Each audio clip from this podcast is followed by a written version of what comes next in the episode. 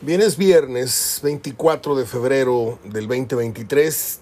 Hoy cumpliré años mi padre, en paz descanse, que falleció en el año del de 2003 a la edad de 74 años. Estaría cumpliendo 94 años mi papá.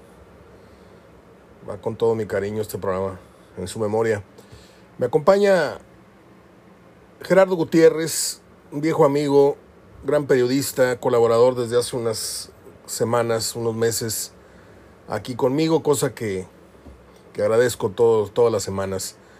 Gerardo, te abrazo y te pregunto, ¿qué pasó con el Torreón ayer? Enfrentó a Toluca y lo voltearon como un calcetín. ¿Cómo estás? ¿Qué tal, Mario? ¿Cómo estás? Pues sí, va, va. Santos no ha andado este torneo, ha andado bien, ha sido muy irregular creo que esta derrota en casa muy contundente, independientemente de que se trate de Toluca, creo que debe dar pie a la directiva para pensar en un cambio, para cambiar de técnico, porque realmente pues Fentanes iba bien, pero ya cuando se le cae el equipo de una manera como ahora estos siguientes el torneo, eh, nada más resultados como este son los únicos que pueden dar, pie a un cambio. ¿verdad? Sí la gente estaba muy molesta, la gente de Torreón muy, muy molesta, pues, cuando fuera al técnico y pues no sé, digo, la premura del tiempo también de que Santos cuenta ya el domingo a las 7 contra Puebla, pero quizá las directivas generalmente los grupos Guerragorri y del grupo Pachuca no son pues de, cesar al día siguiente. No son reactivas, sí. sí, pero sí puede ser que si se da un mal resultado ante Puebla, otro de local consecutivo el domingo, sí pueda venir algún cambio. De lo que he venido yo hablando varias semanas, Gerardo, a bueno, no varias semanas, algunos días, semanas, pocas, eh, este tema del Chima Ruiz. Hablo de lo frágil que es este esta base en la que están sentados los técnicos emergentes. Habíamos dicho que Fentanes y Ortiz eran la excepción porque fuera de eso no tengo yo un dato que me diga el emergente que llegó y de ahí para arriba hizo carrera. Tienen un éxito relativo, un buen cierre de torneo cuando agarraron el equipo a medias, eh, un inicio bueno y después viene la crisis primera y ahí es donde la afición y los medios y, la misma directiva se comen al, interino y se acabó la historia. Eh, yo espero porque Fentanes no es ningún improvisado tampoco, igual que el Chima no son improvisados, no es de que el primero que vieron vamos a ponerlo, no, gente preparada, pero yo espero que si se puede soportar un 0-5, espero que le den la oportunidad, porque Puebla se presta, al menos para no perder, pero sería muy triste que Fentanes se uniera a esa larga lista de emergentes que entraron y salieron y el fútbol mexicano no los va a recordar jamás. A mí me sigue pareciendo que Toluca está encontrando un nivel muy interesante y va a ser una piedrita en el zapato, llegado su momento, para Tigres o para Monterrey. Lo digo así clarito, para Tigres o Monterrey. No sé si, si para la América en el semifinal o para Tigres o Monterrey en la final, pero atención con eso, Gerardo.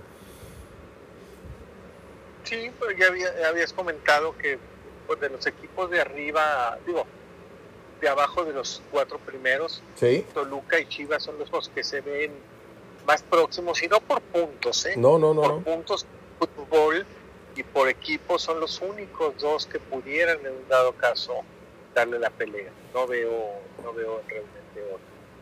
Eh, creo que ya se acorta, ya la pelea de cuatro lugares se acorta nomás a seis porque luego vienen Santos, San Luis, León.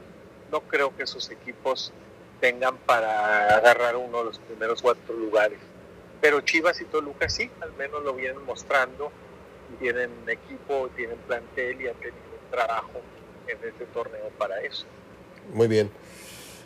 Hay dos temas, además de la, del inicio de la jornada que nueve, hay dos temas que quiero hablar contigo. El tema Tuca Ferretti, el tema renuncia a John de Luisa eh, puesta en la mesa para mayo. Eh, ya hablamos, creo que tú y yo, de, la llegada del Tuca Cruz Azul.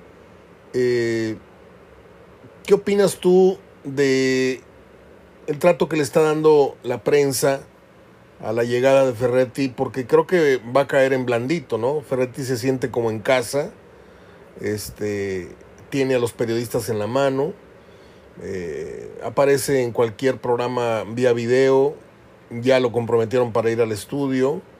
Y va a empezar esta nueva era de Ferretti en la Ciudad de México. Y yo creo que va a ser bastante cómodo, no va a tener tanta presión de inicio, aunque llegue a un equipo en, en, en, problemado, pero por lo pronto cuenta con el apoyo generalizado de los medios capitalinos, que son los que dan y quitan en México, y yo quería saber tu opinión al respecto. Pues es otro tipo de prensa, Mario, la de la capital es muy distinta a la de Monterrey, y la de Monterrey muy distinta a la de Guadalajara, y no se diga ya en otras ciudades. ¿Cómo son? Estaría borrado. Periodismo, generalmente en las ciudades que no son Monterrey, Guadalajara y, y, Ciudad de México, el periodismo se maneja a través de boletines, a través de, de los jefes de prensa de, de Morelia, de Toluca, de, de, este, de, pues de, Puebla, Pachuca, etcétera. Sí. Pero eh, es de Pachuca, de Pachuca pues nomás es el, eh, creo que es un medio nada más, este, pero en el caso de Monterrey, Guadalajara y Ciudad de México se manejan muy, muy distinto, y la Ciudad de México pues es este, pues realmente donde ha jugado, donde ha trabajado y anteriormente con Pastuca, y es otro tipo de, de relación, la que lleva relación más, más abierta, más llevada, más llevada, yo creo que por la misma prensa, creo yo. Este, y sí, pues ha, estado, pues ha llegado más relajado, ha llegado en otra, en otra actitud. Eh, creo que no es nuevo, Mario, no es para juzgarlo. No. Eh, tú, que lo vivió cuando salió de Tigres un ratito a la selección. Eh, nomás tomó el avión y llegó a México y fue otro. Era otro en las conferencias. Este no tiene que cambiar. Yo no hablo de un cambio del Tuca, de, es que ahora cambió por la edad. No, no, no. Tuca lo acaba de vivir en la selección hace 3, 4 años, que fue a la selección y, este, y realmente pues iba, iba este, 5 o 6 años, iba muy relajado. Este, de una conferencia de prensa que dio en Monterrey a una que dio en México era totalmente otro, pero pues producto de la misma de la misma prensa de cómo, cómo es allá. A ver, yo te quiero preguntar esto. Aquel pasaje de la conferencia de prensa al término del partido, no recuerdo si fue un clásico, no sé qué partido fue, en donde le pega a la mesa callando a Marco Almaraz, que es nuestro compañero, bueno, yo lo considero mi amigo, pero fue compañero tuyo. Ah, bueno, también mío, porque ahí coincidíamos en el edificio cuando yo escribía en el metro. Este, es una persona muy correcta, Marco. No sé qué opines tú, si se equivocó Marco, se equivocó el Tuca, pero yo hablo de qué hubiera pasado si ese escenario se hubiera presentado en la sala de prensa de Pumas o la sala de prensa de la América o de este Cruz Azul. Hubiera sido otro, aquí se agachó toda la prensa, ¿no? Aquí todos agacharon las manitas y, y ay, se enojó el Tuca y nadie dijo nada, ¿no? Pero si esto hubiera pasado en México, ¿qué trato crees que le hubieran dado? Mira, Mario, este, eh, estimo mucho a Marco también, pero hay cuestiones de reglas también, Mario, que hay que respetar Ajá. sobre cubrir constantemente a un equipo o a un deporte. Yo aprecio mucho a Marcos, a Marco, y la verdad, la visión que es totalmente correcta muy educado, muy... Pero hay que ver todo el contexto, no justifico, quiero aclararte que lo que voy a decir no es justificar al Tuca, ¿sí? Es totalmente reprobable la actitud del Tuca con él y con cualquiera, ¿sí? Pero él siempre ha tenido la costumbre, toda la vida ha tenido en ti la costumbre, primero preguntan las damas y luego los caballeros. Siempre ha sido. Yo he entrado a conferencias Marco en ese momento, te digo porque yo estoy cercano al medio, a ese medio en particular, fue enviado de accidentes. No, no estuvo la persona, se enfermó el pero y órale, vete al fútbol. cuando tú vas a otro deporte diferente, Mario, este, que te, a lo mejor no lo dominas, pero te gusta. Desconoces. Desconoces ese tipo de situaciones. Reglas. ¿sí? Yo estuve en esa conferencia, Mario, yo, yo asistí a esa conferencia. Marco retó un poquito, Marco retó, retó al tú. ¿sí? Te hago la pregunta y ya sé que la, me dijiste que la mujer, pero te la vuelvo, te la vuelvo a hacer, te la vuelvo a hacer. ¿sí? La reacción del Tuca no es la correcta, es reprobable en cualquier ámbito y contra cualquiera. ¿sí? Ya. Se expuso, se expuso a eso porque cuando tú vas, Mario, a una conferencia donde no es tu deporte, pues vas un poquito a tentar el ambiente, a ver cómo es aquí, Sí. eh, cómo, cómo se trata, ¿sí? Cómo, cómo viene siendo.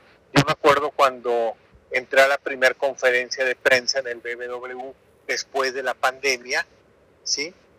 Eh, pues era muy diferente antes de la pandemia, ¿sí? Es, ¿sabes qué? Eh, tu cubrebocas, aunque ya no, ya veías a todos sin cubrebocas, pero adentro de la sala era cubrebocas, ¿sí? Y luego no te quedes parado, ahí donde te quedas parado, ahí donde ponen las cámaras, siéntate, ¿sí? Entonces, pero, pero no me sorprendió eso porque yo me puse en la puerta a tentar a ver cómo es que me den la indicación, porque tengo dos años de entrar a una conferencia, ¿sí? Yo creo que en ese momento te envían a cubrir un deporte que, que no estás acostumbrado a ir, este, pues tantea un poquito cómo es las, cómo son las reglas, cómo parte todo, y no llegar a, a tú querer hacer la primera pregunta. Claro. ¿sí? Sí, no es lo mismo ir a cubrir béisbol que fútbol, ¿no? Para hacer- hablarlo más clarito. totalmente distintas. La reacción del Tuca y la cuestión de Marcos son dos cosas totalmente distintas. Yo nada más te estoy diciendo por qué creo que pasó. Ya. Es todo lo que estoy diciendo. No Sí, que, sí, ah, mira, le pasó por esto. No, no, no. ¿Por qué creo que pasó? ¿Verdad? No en qué bueno que le pasó por, por esto. ¿verdad? Ahora, si esto hubiera ocurrido en México, ¿qué, ¿qué reacción crees que hubiera tenido de parte de la prensa? sí las ha tenido así, yo sí las he visto en tu casi alguna vez, un Ajá. par de veces, pero también fuertes, eh, pero ya han sido más bien por pregunta que le molesta, más que una cuestión de orden. sí. Pero el comportamiento, claro, es muy distinto, o sea, desde el momento que se siente una conferencia, la actitud con la que asume, con la que va llegando, es muy distinta, ¿verdad? También hay que plantearlo de dónde venía el Tuca cuando dio el pasazo en la mesa, Sí. este perdió, ganó, si me entiendes. Fue, el día que, fue, fue aquel día que sacó la cartera, ¿no? Que le sacó la cartera al, Sí, al árbitro. fíjate, que yo, este, te voy a ser sincero, con Marcos me llevo muy, muy bien. Marco Almaraz. Pero, Marcos, sí, pero la, la parte donde tuvimos desencuentros, no fuertes, porque eh, nos saludamos muy bien, creo que me aprecia mucho, lo aprecio también más, pero creo que la parte donde hay desacuerdos normales es en el querer cubrir un deporte que no dominas, pero sobre todo quererlo cubrir demostrando a los que sí lo dominan que tú lo dominas igual o más, cuando tendrías más que aprender. Fíjate que estás tocando un tema que a mí me, me apasiona mucho editorialmente hablando, porque el taurino, que es muy celoso de su, de su comillas, deporte, arte o como se llame, critica mucho y, y- y de ahí viene el término Villamelón. Cuando va gente que no conoce el toro y va a las grandes corridas, dicen, no, la plaza se llenó de Villamelones. Ah, pero el taurino le encanta meterse al fútbol. Y está el caso de Murrieta. Murrieta es más taurino que futbolero. Y en cualquier oportunidad que juegue el Atlante, y mira que estoy hablando del juego de expansión, se mete a la crónica. Él pide estar en la crónica porque él quiere jugar a comentar el equipo de sus amores en televisión. Y pierdes totalmente credibilidad, pierdes, irrita, irrita ver a un taurino hablando de fútbol, como irrita ver a un cronista de fútbol americano como este, ay, se me olvidó el, el nombre de este muchacho, que lo mismo te narra los partidos de Messi que te narra un partido de la NFL. Se me olvidó su nombre. eh, Este, venía de TV Azteca, ahora está en ESPN. Pero tienes toda la razón, ¿eh? Cuando uno que viene de otro medio, yo por eso cuando entré al béisbol, que me tocó cubrir a los sultanes y que me hice muy amigo de Aurelio Rodríguez, que en paz descanse, y, de Darren Motley, y de Arturo González, y de Miguelito, de todos, pero yo no me hice pasar por ningún conocedor de béisbol. Y mira que tengo mi certificado de cronista de béisbol que me dio Juan Bené. Tomé un curso de, para ser cronista de béisbol. Nunca lo he dicho, nunca lo he ejercido, pero preparación tengo. Pero eso de ya llegó Mario Ortega, el que habla de fútbol, para, para este, se me quedaron viendo así los beisboleros, ¿no? Los, los típicos. eh, Felipe Montemayor me dijo, ¿qué haces aquí? Le digo, pues es que no hay quien cubra béisbol en, en- en mi estación y yo me encanta venir. Pero tienes toda la razón, Gerardo. Cuando, cuando un periodista de otro medio o de otro deporte ingresa, tienes que respetar las reglas de los, de los ya establecidos. Yo tampoco creo que, que el Tuca sea nadie para imponer sus reglas, este, pero pues fue el poder que le dieron en Tigres. Y te voy a decir para dónde iba toda esta, esta serie de preguntas. Porque Caixinha empezó a cavar su tumba cuando empezó a tener roces muy fuertes con la prensa, no sé si lo recuerdes. Aunado, obviamente, a que no estaba funcionando el equipo. Esta situación no se le va a presentar al Tuca, pregunto. Porque como la lleva muy bien con la prensa, este, se puede dar el lujo de alburearlos, de molestarse un poco, de agarrar el celular del reportero, etcétera. Este, cosa que hizo que también acá. A eso quería yo llegar. Aquel tiene un poquito más de manga ancha que otros técnicos por el gran trato que ha llevado por años con mucha, mucha prensa allá en México, ¿no? Sí, y acá también la prensa es diferente, ¿verdad? la prensa Sí. es más seria. Sí. Dentro de lo conocedor o no conocedor que hay de todo, al menos es un trabajo más comprometido con el medio al que representas, ¿verdad? que en México, que es un trabajo más comprometido con la persona en cuestión. Muy bien. Bueno, pues inicia la era del Tuca Ferretti este fin de semana. Ya hablamos de la victoria contundente, despiadada, victoria 5-0 de Toluca. Ayer me preguntaba un amigo, este, le mando un, un abrazo, este, él sabe de quién hablo, y estaba a punto de, de meter la quinela, decía, oye Mario, Santos, Toluca, voy empate, ¿cómo ves? Le dije, yo iría a Toluca. Y 5-0 quedaron. Eh, a mí sí me sorprende ese marcador. Bueno, el tema John de Luisa, ¿lo viste venir, Gerardo? ¿O nos agarró en frío? No, nos agarró en frío, mira, es muy buena decisión, creo que no se pierde nada. Ya, pero sí, sí te, te causa sorpresa, te viene de manera intempestiva por los tiempos, man. sí, Y los tiempos, como en México siempre, nunca va las decisiones con los tiempos, en la política, en el fútbol, Claro. en todo, te lleva a especular. Y te lleva a especular sin, sin, con un grado muy alto de no equivocarte, ¿sí? a ver. al señor se le venía pidiendo la renuncia desde el 30 de noviembre a las 12 del día cuando México estaba eliminado y no pasó a la segunda fase. Ok, Desde ahí se venía pidiendo. Y cuando sale en la tarde o al día siguiente en un hotel allá en Qatar diciendo nos vemos dentro de 60 días con un reporte, nos hartó, este, nos cayó mal, irritó. debería nos irritó, debería renunciar por vergüenza y no renunció y no pasó nada. ¿sí? Pasan los 60 días y él cumple, se presenta el 31 de enero, pero si te fijas Mario en los tiempos, el 31 de enero él ya se iba a presentar con el nuevo técnico, no porque lo hayan dicho, no, días antes ya se decía, es el piojo, es el piojo. ¿sí? Días Era su, ga- antes, era por ahí gallo. 18 de enero. Entonces, ¿qué se va a presentar el 31 de enero? Pues a presentar al piojo. Y en lugar de presentarse con el piojo, se presentó con Michael Arreola, ¿sí? A hablar muy bonito y a decir en todo lo que iba a cambiar la liga y los planes que venían. Y que ahí, a partir de ahí, se iba a formar, cuando ya estaba el ruido muy fuerte de que era el piojo, un consejo, un comité para designar o estudiar o evaluar la decisión de un nuevo técnico. ¿Sí? Entonces, no renunció el 30 de noviembre, cuando lo pedíamos. No renunció el 31 de enero, cuando se hubiera visto normal. Ok, parte de mi informe es que yo me voy. ¿Sí?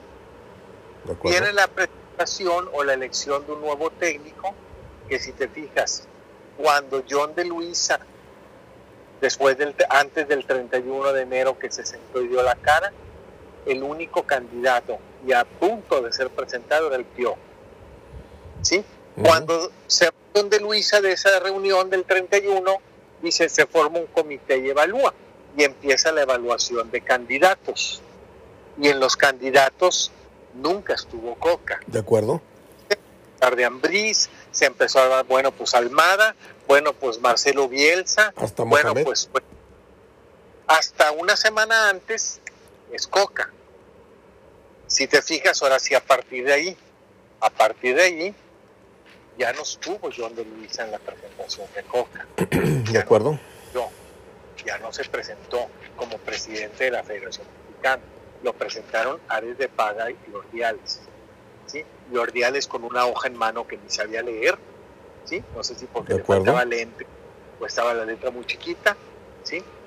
y Ares de Parga a veces trastabillando Lo presentan a Coca, después, a los 11 días de la presentación de Coca, Alejandro Raragorri convoca una conferencia de prensa no para hablar de, bueno, con jiribilla, ¿verdad? Sí, sí. No, hablar, no iba a hablar de la liga, iba a hablar de sus empresas, iba a dar un reporte de cómo va el grupo Orlegui, incluyendo lo, futbolístico. Pero pues invita a los economistas, ve, al norte, invita a, a, la gente de economía y finanzas. No, extendió su invitación a la gente de fútbol de todos los medios. ¿Y qué crees que la gente de fútbol de todos los medios va a ir? ¿A preguntarle cómo están las finanzas de Orlegui? No. Pues, ¿qué piensas de la liga? ¿Qué piensas de los extranjeros? ¿Qué piensas de Coca? Oye, tú tuviste que ver con Coca. Y el señor, como dice un amigo mío, ¿sí? Relajiento el niño, dale sonaja, ¿sí? pues empezó a hablar de lo que de fútbol, empezó a hablar de la liga, empezó a hablar de la FMF a los 11 días de la presentación de Coca. Y a los 13 días, es decir, dos días después, anuncia John de Luisa su salida. Entonces todo va ligado, todo va ligado. Mira, John de Luisa viene de una empresa como Televisa, que no son de las empresas que cuando, cuando hacen un proyecto lo hacen a tres días o a un mes o a tres meses. En esas empresas están acostumbradas, hazme proyecto a tres, a cinco, a siete y a diez años. ¿Cómo te visualizas o cómo visualizas esto a tres a cinco? Entonces, John de Luisa no se iba a sentar el 31 de diciembre a decirnos todo lo que iba a hacer en mayo, cuando sabía que iba a renunciar el 21, 22 de, de febrero. Ya. Entonces, yo lo veo así. Es una decisión en la que él sintió, y desde ahorita te lo digo, Mario, no va a pasar nada en mayo. ¿sí? En mayo no va a cambiar absolutamente nada. Lo único que va a cambiar es el repechaje, ¿sí? pero por la cuestión de la premura de la Copa América para cumplir con los tiempos, pero van a seguir con el mismo número de extranjeros, van a seguir con el mismo este sistema, con todo lo mismo. O sea, todo lo que anunció, bórralo, se le va a dar al nuevo presidente que pongan en mayo y le van a decir, oye, esto dijo de Luisa, evalúalo y tú sabes si lo sigues o no lo sigues. ¿Sí? Y llega el nuevo con su nuevo grupo de trabajo dice, pues esto no. Y finalmente te digo que no va a ser, no porque yo crea. Y Raragorri en esa reunión de hace cuatro días se pronunció en contra de todo. De acuerdo. No deben propiedad, no deben quitar, no debe volver ahorita el ascenso y el descenso, no, de, no es bueno ahorita quitar los extranjeros, ¿sí? Entonces, ¿qué te da a entender? Que el nuevo que venga, nada de lo que dijo de Luisa el 31 de, enero sirvió. Y volver a empezar. Entonces, lo único que nos, nos trajo esta renuncia de, de Luisa es eh, evidenciarte o presentarte la crisis que hay en la federación de intereses, la lucha por el poder y la crisis de intereses que hay dentro de la federación. A ver.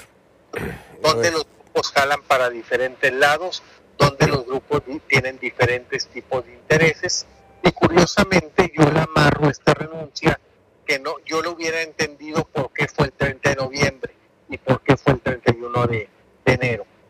Pero ya después del 13-14 de febrero, ya te dice, esta renuncia fue porque de Luisa no estuvo de acuerdo con la designación de Diego Boca, y menos de no participar en esa designación.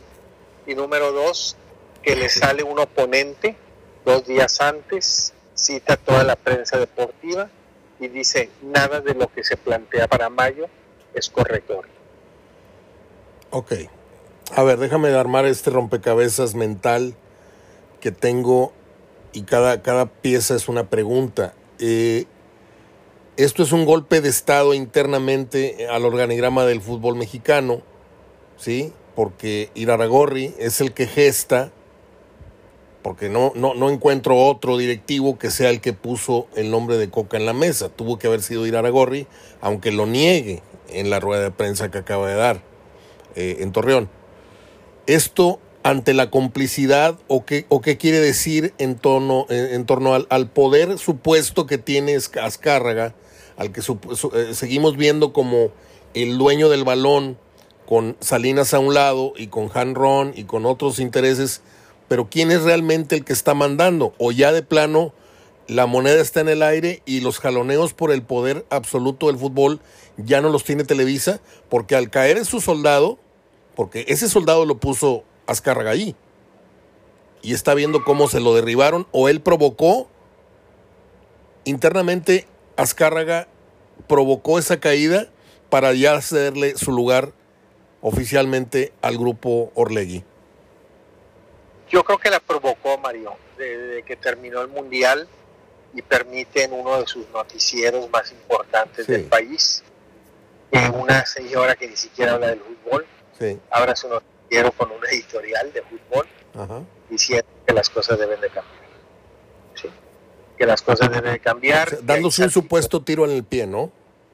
Sí, salpicó a la propia empresa, a la propia Televisa, que las cosas tenían que cambiar y creo que todo viene por ahí.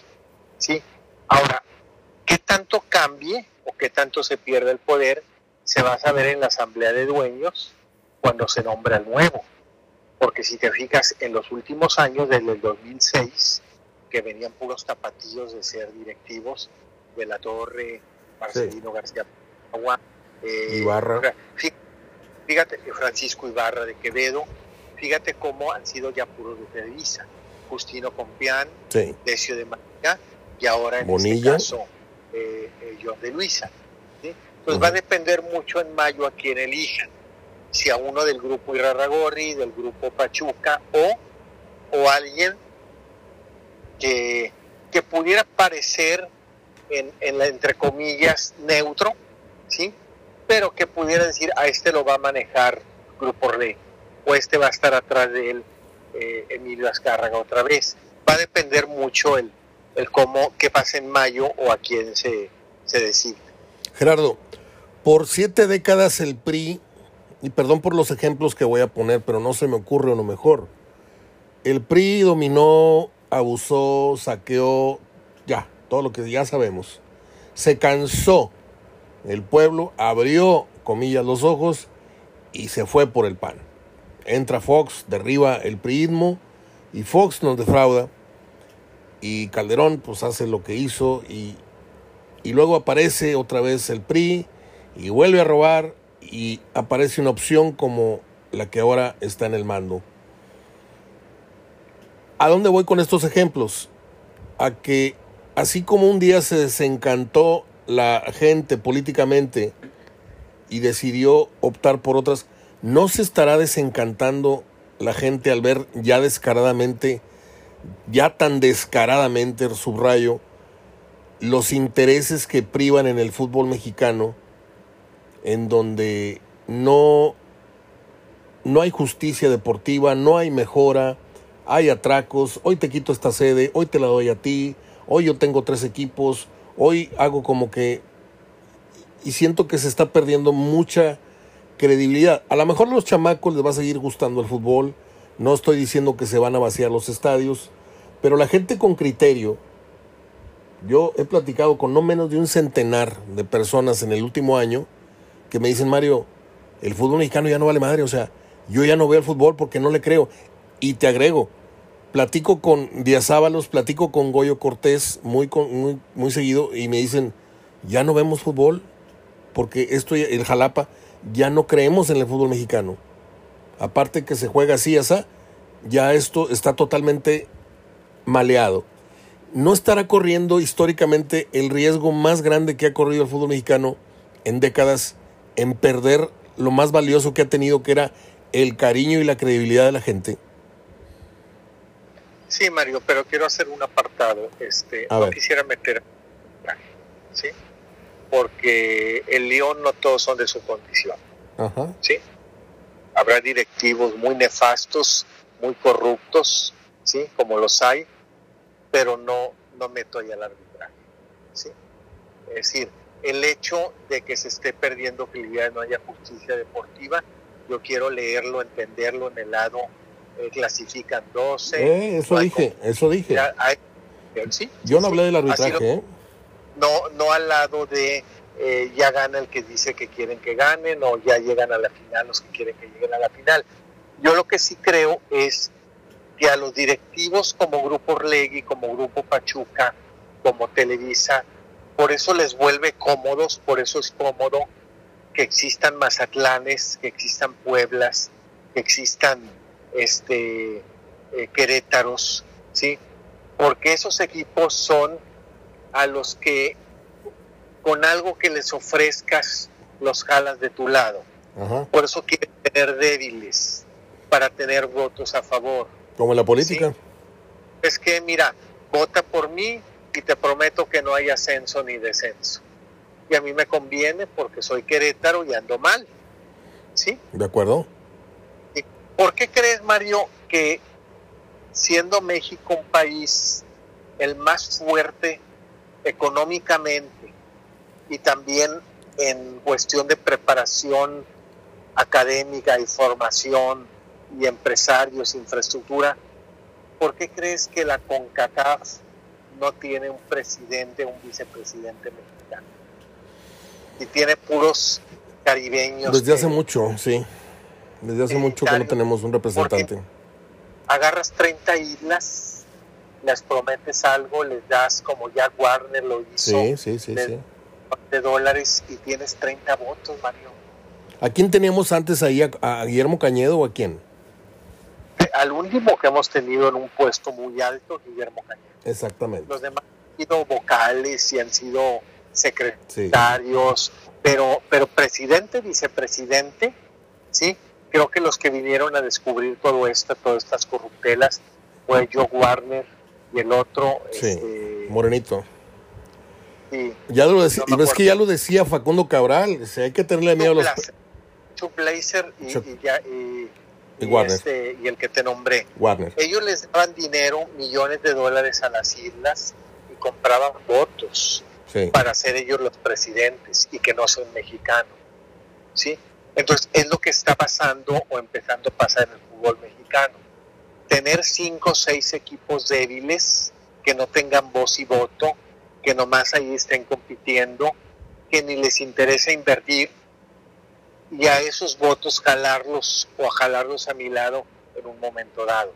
Jalo al Querétaro, jalo al Puebla, jalo al, al, este, al Tijuana, jalo, jalo a estos equipos que puedan eh, tener una necesidad económica, una necesidad deportiva, sin decir que una necesidad deportiva se traduce en ayudas arbitrales, sino una necesidad deportiva que se traduzca en tu permanencia, tu estabilidad, el no descender, el que puedas tener extranjeros. ¿Quién promovió el, el no descenso? ¿Atlas o Chivas? El no descenso lo promovió lo promovió el Atlas. Okay. Lo promovió el Atlas cuando andaba muy mal. ¿Te acuerdas que el Atlas estaba por descender? Y en la liguilla, en la liguilla primera donde sale campeón, te pregunto, ¿ayudaron o no ayudaron al Atlas? Descaradamente. Yo no lo sé. No, no, descaradamente no. Fueron errores arbitrales, ah. como en todo sucede. Este, no descarados, nada más errores arbitrales. El penal contra Monterrey no fue descarado, la mano o el codazo sobre, sobre Dineno en el área no fue descarado.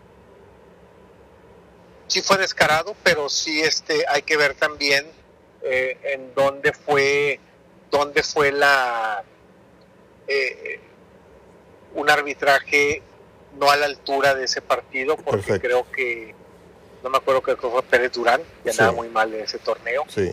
Este, pero no una cuestión de te voy a ayudar. Lo que sí es que ciertas cuestiones arbitrales que se pudieron pecado en el bar no se checaron.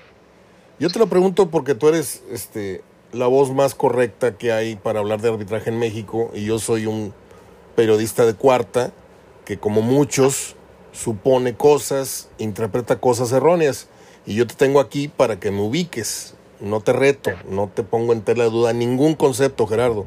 Te lo quiero dejar bien claro. Pero a la vez quiero que la gente nos escuche y escuche el yin y escuche el yang. Escucha a Gerardo y escucha a Mario Ortega. ¿sí? Porque sería muy aburrido que en todo estaríamos de acuerdo. Eh, gracias por contestarme esa pregunta. Tú conoces perfectamente a los árbitros, tú hablas con ellos. No, te la voy a ampliar, te la voy a ampliar. El árbitro pudo no haberla visto ya. Y le cree. Pero el bar te tuvo que haber hablado. De acuerdo. No te habló. De acuerdo. Entonces, tú no puedes como árbitro decirle al bar, yo voy a ir a verla, pónmela, ¿no? El bar es el que te autoriza si la ves o no. Entonces, ahí hay una agresión a dinero y hubo una mano dentro del área que era penalti a favor del Monterrey. Estoy seguro que el árbitro no las vio. Aunque sean muy obvias, no las vio por falta de capacidad no, y el penal ese ridículo que le marcan a Monterrey. El bar, les tuvo que haber hablado y no le habló. Vamos a pensar mal. En esas jugadas, VAR, no le hables al árbitro. Donde me favorecen al Atlas, no es más, te la voy a dar por buena esa, la voy a dar por buena. No le hables, porque si no sería en contra del Atlas, y no te habla. Ese fue el error el error en la cancha, el árbitro no lo vio. Si quitas el VAR y no existe el VAR, el árbitro no lo hubiera visto. Una jugada más que no, no ve el árbitro, sí, tiene razón. Pero está mal que el árbitro no te haya hablado, como si lo hubiera hablado a lo mejor si es en contra del Monterrey o si es en contra de Pumas en ese momento. Así es. ¿Sí? Sí. O sea, desgraciadamente en México y en la política que siempre hemos asociado esos temas, siempre han ocurrido cosas, no sé si buenas, pero terminan pareciendo muy malas. Ok, Gerardo. Eh, me queda clara la película de cómo estuvo la salida de John de Luisa y no me queda claro todavía quién es el nuevo presidente de la Federación Mexicana de Fútbol. Tú lo tienes ya en, en, en, en el boceto, tienes tú los rasgos del, del, próximo que vaya a llegar a ser, porque hay, hay quienes dicen Ah, no, a lo mejor mueven en el organigrama, mueven, mueven a Miquel Arriola ahora para... O sea, ¿tú a quién visualizas o quién, a quién ves venir para este puesto? ¿Va a salir de, de, Televisa? ¿Va a salir de Orlegui? ¿Va a salir de, del grupo de Hangron? ¿De dónde va a salir el nuevo presidente de la Federación Mexicana de Fútbol? Mira, yo creo que va a seguir Orlegui el poder tras el trono, pero no creo que no sea tan inteligente Orlegui o inteligente el grupo Pachuca para ponerse en ese puesto. ¿sí? Sin embargo, va, a tener mucho que ver la persona que pongan en ese puesto para ver el perfil y suponer de parte de quién viene. ¿Sí? O sea, viene el que va a estar atrás manejándolo es siguen siendo las televisoras o el que va, porque ya no nada más es decir Azcárraga, o hay que decir los nombres juntos. Ya. Ya son a eso me refería. Y Salinas Pliego. ¿Sí? No sé si tuviste oportunidad de ver el tweet que puso Salinas Pliego. Sí, sí. Ahora sí. con de, de, de John de Luisa. Sí. ¿sí? Este, realmente dice cosas eh, que son muy increíbles. Dice, México no va a figurar a nivel mundial cuando no tenga 26 jugadores y como titulares indiscutibles en Europa. Jamás los hemos tenido, Mario, No, jamás los vamos a tener. ¿sí? de acuerdo. Pero sin embargo, ese tipo de comentarios o ese tipo de cosas que dices causan ruido y te hacen ver que estás distanciado, como el tuit que puso el grupo Pachuca cuando nombraron a Coca. En lugar de felicitar a Coca, felicitan a los técnicos. Sí. ¿sí? Entonces ahí haces ver que hay un, un disgusto, que hay algo que no te tiene cómodo. Entonces, van a tener estos meses para que cabildear lo que sí te, te soy casi seguro en las personas de Irarragorri y en las personas de Jesús Martínez, muy raro que veamos al presidente. ¿sí? Podemos verlo a través de una persona de ellos, a través de alguien de equipos que ellos logren decir, mira, aquí te tengo controlado o te puedo controlar, te hago el favor, voto por ti, ¿sí? Para ver si sigue siendo hombre de Televisa o sigue siendo eh, hombre de, de, de Aragón. A ver, Gerardo, Eh. perdón que interrumpa. Es importante saber quién es el presidente de membrete de la Federación Mexicana de Fútbol.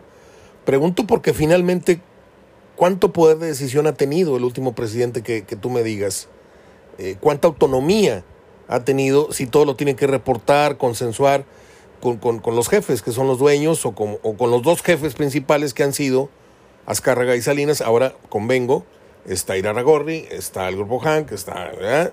Ya son... Pero, ¿cuánto ha decidido por sí solo? ¿O son puras pecatas minutas las que le dan permiso a un presidente en turno de la federación?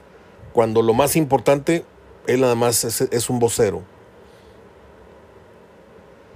Pues mira, creo que los últimos, mira, creo que el último que se aventó decisiones a título personal, pero por algo le fue como le fue, fue a Ibarra García de Quevedo. Sí, Pero acuérdate que él estaba muy bien respaldado por Maurer. sí, Y llegaron a decir, ¿sabes qué? Mira, lucha libre a las 12 en los dos canales el domingo de fútbol, mientras no se arregle esa situación de televisión. Y fueron los que, mira, voy por Copa Libertadores sí. y voy por Copa América. ¿Sí? Entonces, pero son los últimos que hemos visto que han tenido decisiones por ellos mismos Audaces, sí. pero, pero vemos cómo les fue. Ya, ya Alberto de la Torre fue más, eh, más manejable, Más ahí con que le mantuvieran a golpe seis años, para decir que cumplió, cumplió un proceso de seis años. Este, pero los demás, Justino Compián y Decio de María, pues han sido empleados, ya ni siquiera en la, en la federación han reportado, sino reportan en las oficinas, o han reportado en las oficinas de Televisa, como Joan de Luisa. Entonces, este, habrá que ver, habrá que ver eh, a qué personaje ponen y conociendo el nombre del personaje, pues se va a ver eh, quién lo está candidateando, quién va a ser su padrino. Si el grupo Orlegui, el grupo que quiere mandar ahora, junto con el de Janrón, o, o sigue siendo las dos televisoras, sigue siendo Salinas Pliego y, y Emilio Azcárraga. Gerardo, la jornada 9, Necaxa Querétaro hoy a las 7, Mazatlán Pumas hoy a las 9.10. ¿Qué vamos en Necaxa Querétaro? Voy Rayos. Necaxa Querétaro, voy Necaxa, sí. ¿Qué vamos en Mazatlán Pumas? Voy Mazatlán. Yo voy empate. El sábado, Cruz Azul Juárez. Vamos con Cruz Azul. Los azules. Tigres Chivas. Qué buen partido. Creo que Chivas puede sacar el empate a Tigres. También voy empate. Qué bien. Y cerramos este gran sábado porque tenemos a Cruz Azul, a Tigres, a Chivas, al Atlas y al América. Creo que es una muy buena cartelera. Eh, del Atlas América, no sé qué opines, pero creo que gana el América. Yo el América también. El domingo, Toluca se tiene que desayunar al San Luis en su cancha. En su cancha. Sí, voy Toluca. Por la tarde, Santos Puebla. Tiene que reaccionar inmediatamente Santos, si no Fentanes creo que se va. Yo creo que va a ser empate o gana Puebla, me voy a ir a empate. Ah, caray. Porque eh, no, es que ya no es futbolístico. Yo creo que ya el 5-0 habla un poquito más adentro que Ah, no bueno. Entonces vas Puebla o empate, ¿verdad? Voy empate. Bueno, yo voy Santos. Y Tijuana, Pachuca, cierran el domingo. Mm, No sé, pero creo que es que el Piojo ya está al cargo y, y se vio muy bien el Piojo. Los Cholos con 10 hicieron un fútbol diferente, creo, con el perfil de, de ya de, de Herrera. Y Pachuca no lo siento, como dijimos el otro día, no lo siento con esa pegada de otros, de otros, de otras semanas, de otros, del torneo anterior, pues. Este, por ahí puede pintar para empate. Yo voy empate. Mira. Y el lunes cierra con el León Monterrey. Yo ya dije y no me muevo. Salvo dos o tres juegos, Monterrey tienen que salir favorito. Aquí el, el resultado de entrada debería ser empate, pero yo voy con Monterrey. Yo voy Monterrey. Muy bien, Gerardo. Pues eh, algo que quiera usted agregar. Eh, ¿Cómo va a estar la vendimia? Seguro de esta jornada es que te puedo asegurar que el lunes vamos a estar hablando de la salida de algún técnico. ¿sí? De acuerdo. Llámese el, llámese el del Santos o llámese el del Puebla. De Pumas, ¿no? No, no creo que Pumas todavía. ¿Todavía no? Eh, acuérdate que, que Puente trae el apoyo del rector, eh, no tanto de Mejía Barón, trae el rector. Este, aunque a Pumas le caía bien ya este revertir eso pronto para agarrar un buen técnico que le puede ganar el Atlas o el Santos, que es Lozano. Y creo que es la mejor carta que está ahí disponible De para acuerdo. cualquiera de los De acuerdo. por el tipo con la que trabajan, jugar, jugar con fuerzas básicas, con, con- yo creo que a, a cualquier equipo le sienta bien, a Lozano, sea Pumas, sea al Atlas o sea al, al Santos o al Puebla. Yo hace rato, hace rato decía yo que qué injusto el fútbol porque a veces un marcador es el que te tira toda una trayectoria de una persona que va empezando, un emergente. Ahorita que dices Jimmy Lozano, yo estoy de acuerdo contigo, debería de ser el próximo técnico de Pumas, pero qué triste fue que una goleada en liguilla haya tirado del cargo a David Patiño, que me parece un extraordinario, fue un gran jugador y me parece que estaba forjando una gran carrera como técnico. Y una mala liguilla, una goliza, pues lo fundieron y ya, ese es, es un nombre no, no pronunciable para, para futuras ocasiones en la dirección técnica de Puma, ¿no? Mira, no, no como mucho con ni con Patiño ni con Valencia. Este, yo creo Mario que para ser técnico primero ya lo platicamos, hay que parecer. Yo creo que estamos en un ámbito cultural en México, en la cuestión del respeto a los técnicos, donde yo no sé qué tanta credibilidad, Mario, no tengo nada contra eso, disculpe, no voy a, no quiero meterme en ese tema, pero si yo tuviera como técnico alguien con uñas pintadas De acuerdo. o alguien presentándose en programas que no son deportivos a tocar la guitarra y a cantar como, Ale- como el señor Lora de, de- que me cae muy mal del, del, del Tri, Ajá. ¿Sí? eh, yo no le traería, no le, no, no, no me inspiraría confianza como para aprenderle como técnico. Y creo que es lo que le ha faltado a Patiño y a Palencia. Fíjate, son gente, Mario, que con su puro liderazgo deportivo que tuvieron como jugadores pudieran dirigir un equipo. Pero uno no dejó de ser jugador con su pelo largo y sus uñas pintadas, aún siendo técnico. Y el otro no soltó la guitarra del rock para presentarse en, en programas al lado del, del Tri de Alex Lora. ¿sí? Y creo que eso les quita mucha personalidad como técnicos, mucha credibilidad.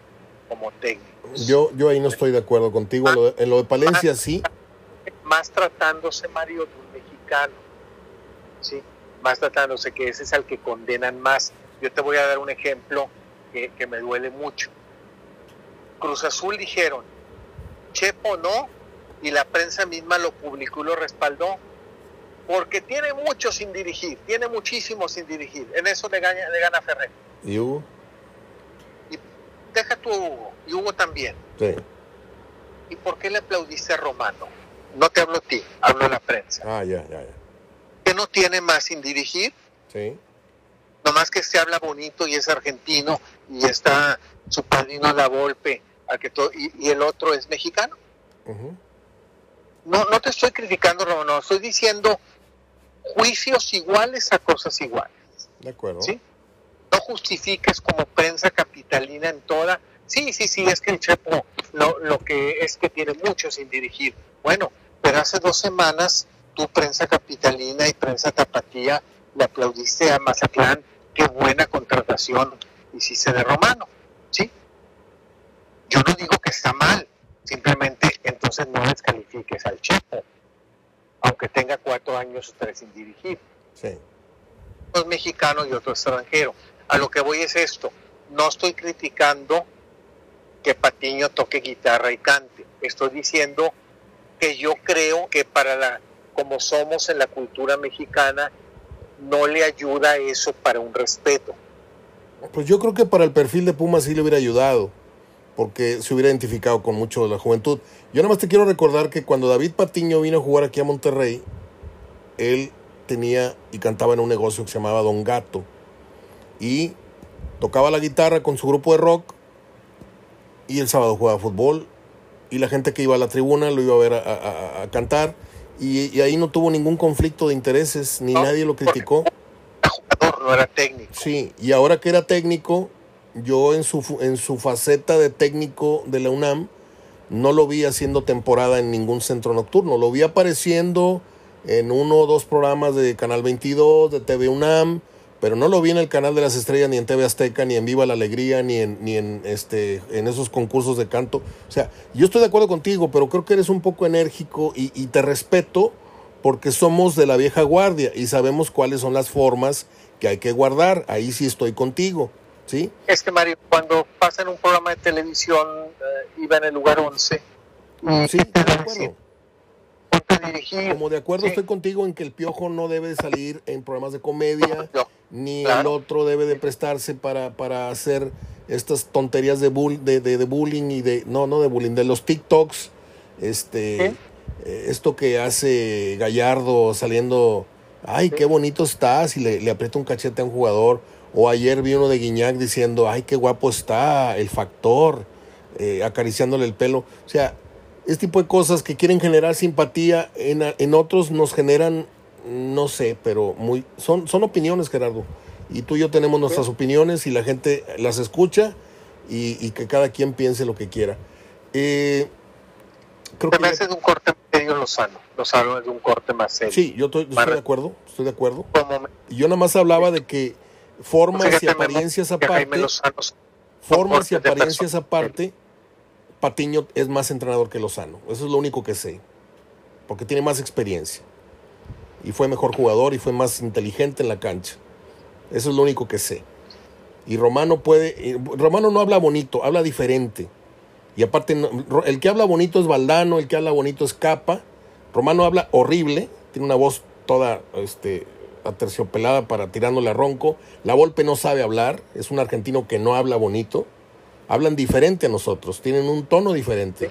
Y a lo mejor eso te, te, molesta. Pero yo conozco técnicos como Javier Aguirre, que nos habló bien bonito y nos, y nos vino a pintar un dedo a todos. Ahí en España sí está haciendo las cosas bien. Aquí vino a burlarse de la gente hablando bonito, ¿eh? Y no siendo argentino. No, más que todo, siempre he criticado al mexicano que no se sabe vender. Acuérdate, más que criticar al extranjero porque lo controtes, siempre ha sido al mexicano porque debiera venderse igual como se vende. Sí, sí, sí, Benito Floro hablaba bien bonito. Un día tuve una peña con Benito Floro, duró tres horas y media. Y me acompañó Luis Miguel Salvador, cuando no era nadie, apenas estaba ingresando a, a Radio Asir como comentarista, yo estaba en la crónica de Asir y estaba Emilio Fernando Alonso y Francisco Javier González como narradores principales. Y le dije, oye, voy a tener a Benito Floro. Él no tenía nada que ver con la directiva. Y dijo, ah, invítame, yo quiero, quiero escuchar al español. Hablaba bien bonito Benito Floro y no dijo nada, dijo Luis Miguel Salvador, oye, no le entendí a nada de lo que dijo, no habló pura paja. Y, y así pasa a veces con los extranjeros. Ese día eh, la, la, la, peña fue en la casa de Pancho Villa y, y, me hizo favor Santos Escobar de llevarme a, a, Benito Floro y esto lo menciono porque Santos tiene algunos meses de fallecido y pues es un tipo que, que extrañamos mucho y, y, que llegué a apreciar muchísimo su amistad. Gerardo, ¿algo con lo que quieras terminar? Me quedan cinco minutos. Sí, no, bueno, pues este, digo, qué bueno que opinamos así diferentes de, de técnicos, ¿verdad? Pero sí, este, creo que esta semana va a haber algún lugar para uno, o sea, algún equipo va a dejar una vacante. Eh, más que Puma lo veo por el lado del Atlas, Puebla o, o, Santos. ¿Tú sabes de un conflicto que hubo entre Miguel Herrera y, y el Jimmy Lozano hace muchos, muchos años? No, fíjate, no, ah, no, okay. no, no, Después te lo platico, ¿eh? es un lío de faldas, ¿eh? Bueno. Ah. Te mando un abrazo, que, te, que, tengas buen fin de semana, para que veas que yo también tengo mis fuentes. Este, y, y que haya mucha vendimia en Luca Pisa. Danos tus teléfonos, Gerardo, por si la gente por mera curiosidad dice, pues yo no sé qué tal esté la pizza, pero yo quiero ir a conocer a Gerardo Gutiérrez en persona. ¿En dónde estás y qué teléfono tiene tu, tu, negocio? Mira, acá en Manuel Ordóñez, eh, 906, acá rumbo a Soriana La Puerta, en Santa Catarina, pasando la plaza principal y estamos abiertos viernes, sábado de 10 de la mañana, 10 y media de la mañana, 10 y media de la noche, el domingo de 10 y media a 10 de la noche y los teléfonos son el 81 1477 0527 y el 81 1477 0527. Gerardo, que haya mucho éxito en tu negocio y estamos platicando el próximo lunes a ver a cuántos pronósticos le pegamos, ¿sale?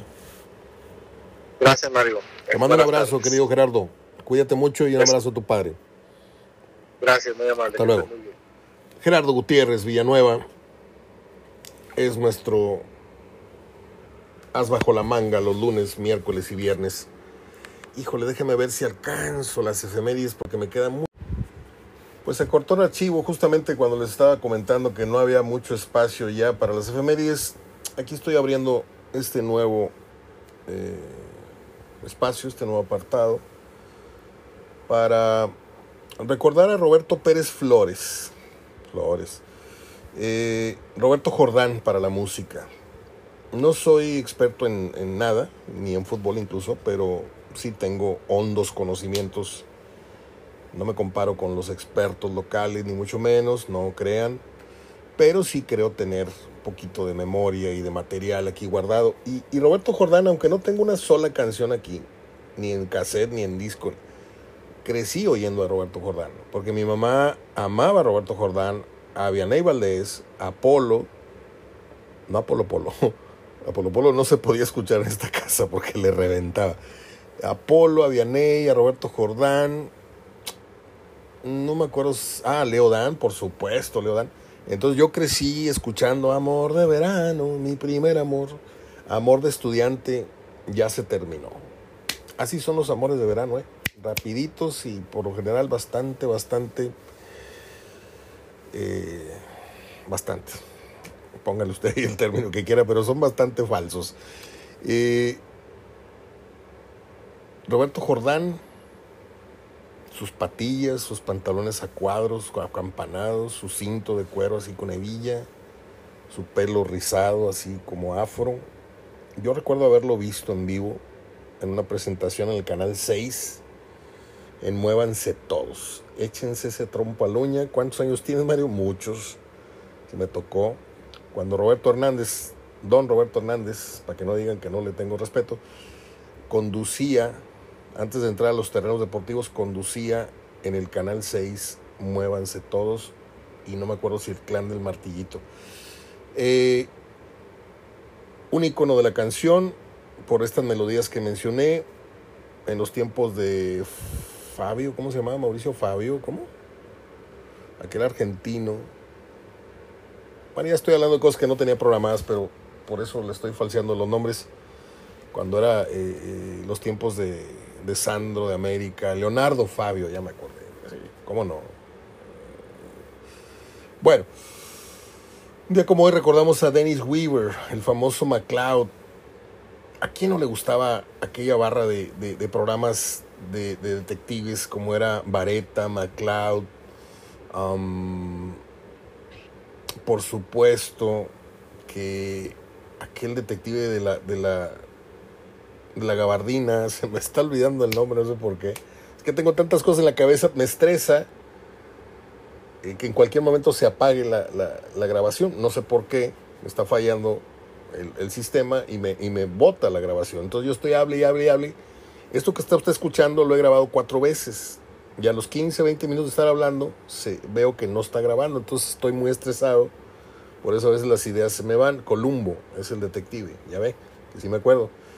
¿Quién no se acuerda entonces de aquella barra nocturna de programas detectivescos? FDI, Archivo Confidencial. Luego vino Hill Street Blues, gran programa, ya más avanzadito, los ochentas.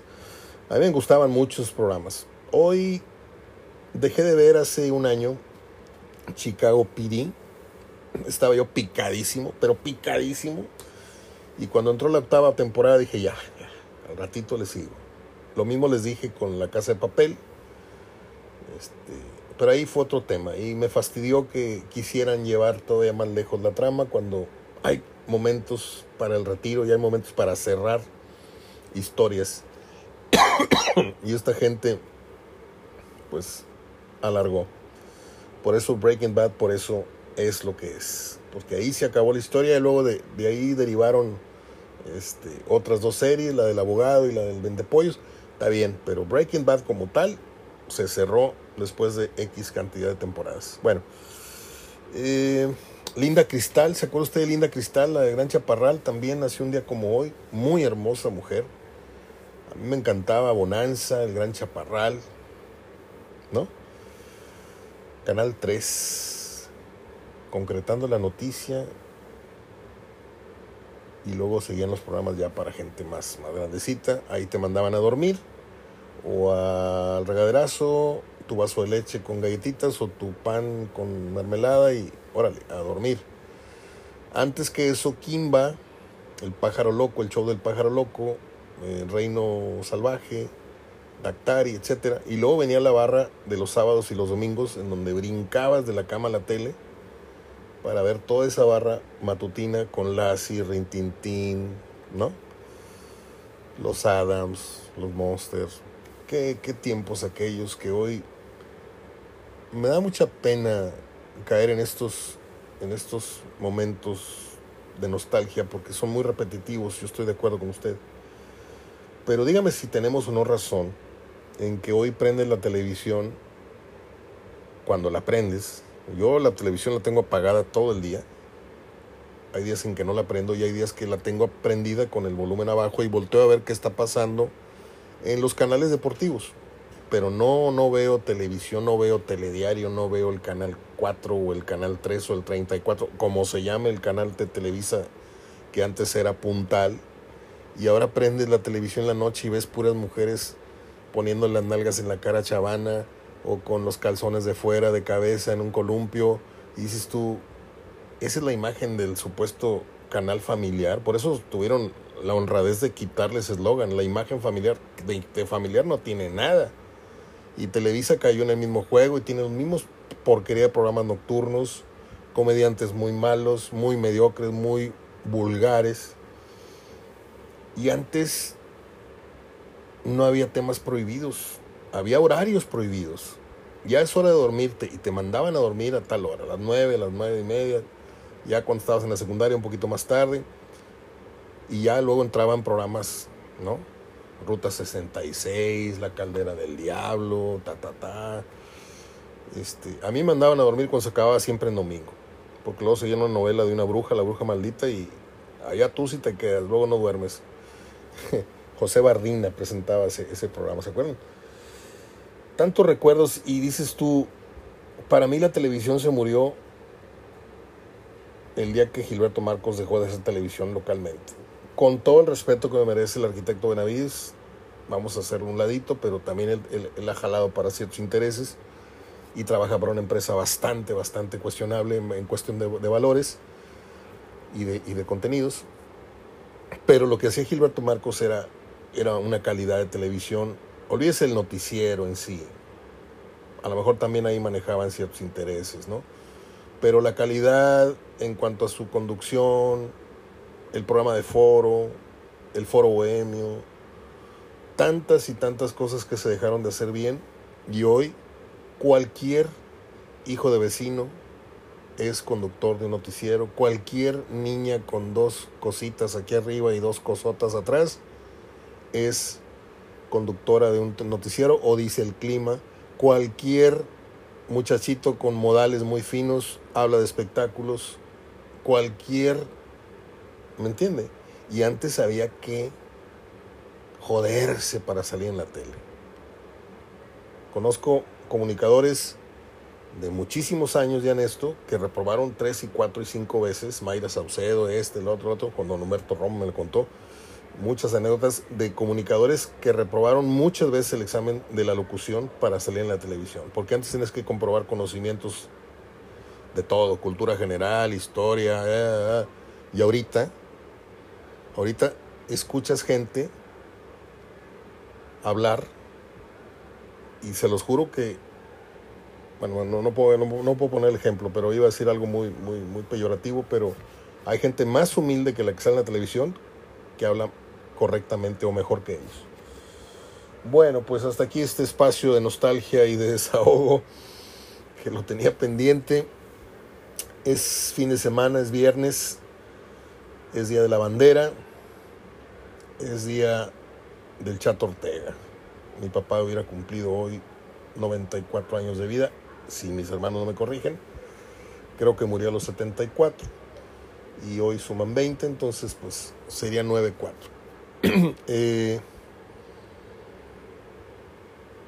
que haya buen fútbol, que haya buena convivencia, este, orejas y rabo, por favor, los que van para la faena hoy mañana, hoy o mañana o los dos días. Mm. Y pasen a gusto, que la vida pasa como un huracán y nos deja con mucho en, las manos o sin nada entre las manos. Así de que aproveche muy bien sus días de descanso, un buen abrazo con los amigos, una buena convivencia con la, mujer, con la novia, con la esposa, con mm, aquello Pásenla bien, porque el lunes otra vez somos caballos de molienda. Abrazo de gol. Hasta el lunes. Soy Mario Ortega hablando de fútbol. Donde quiera que me escuchen. Fuerte abrazo.